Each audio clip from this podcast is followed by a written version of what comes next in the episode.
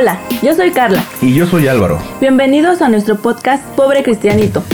Un podcast juvenil donde hablaremos de actualidad, iglesia, amor, negocios, pandemia y estupidez con uno que otro invitado. Disclaimer. Antes de escuchar este podcast asegúrate de estar vacunado contra el hate, ya que no somos una referencia absoluta y nos gusta hacer de nuestra vida un meme. Nos limitamos únicamente a compartir nuestros puntos de vista acerca de cualquier tema que tratamos.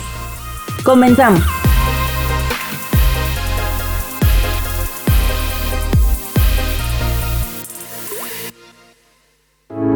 Proverbios capítulo 4. No hay nada como la sabiduría. Queridos jovencitos, cuando su padre los instruya, préstenle atención si realmente quieren aprender. Yo, como maestro, les doy este buen consejo. No abandonen sus enseñanzas. Yo también fui niño, tuve un padre y una madre que me trataban con ternura. Mi padre me dio este consejo. Grábate bien lo que te digo y haz lo que te mando, así tendrás larga vida. Hazte cada vez más sabio y entendido. Nunca olvides mis enseñanzas, jamás te apartes de ellas. Si amas la sabiduría y nunca la abandonas, ella te cuidará y te protegerá. Lo que realmente importa es que cada día seas más sabio y que aumentes tus conocimientos aunque tengas que vender todo lo que poseas. Valoriza el conocimiento y tu vida tendrá más valor. Si haces tuyo el conocimiento, todos te tratarán con respeto y quedarán admirados de tu gran sabiduría. Escúchame jovencito, hazme caso y vivirás muchos años. Yo, como maestro, te enseño a vivir sabiamente y a siempre hacer el bien. Vayas rápido o despacio, no tendrás ningún problema para alcanzar el éxito. Acepta mis enseñanzas y no te apartes de ellas.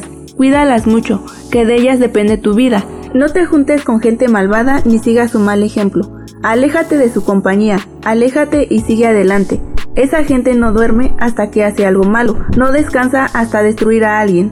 En vez de comer, se satisface cometiendo maldades. En vez de beber, festeja la violencia que comete.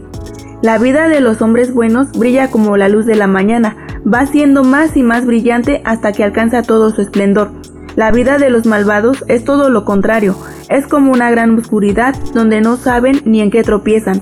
Querido jovencito, escucha bien lo que te digo, grábate bien mis enseñanzas y no te apartes de ellas, pues son una fuente de vida para quienes las encuentran son el remedio para una vida mejor y sobre todas las cosas cuida tu mente porque ella es la fuente de la vida.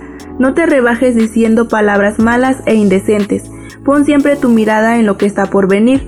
Corrige tu conducta, afirma todas tus acciones. Por nada de este mundo dejes de hacer el bien, apártate de la maldad.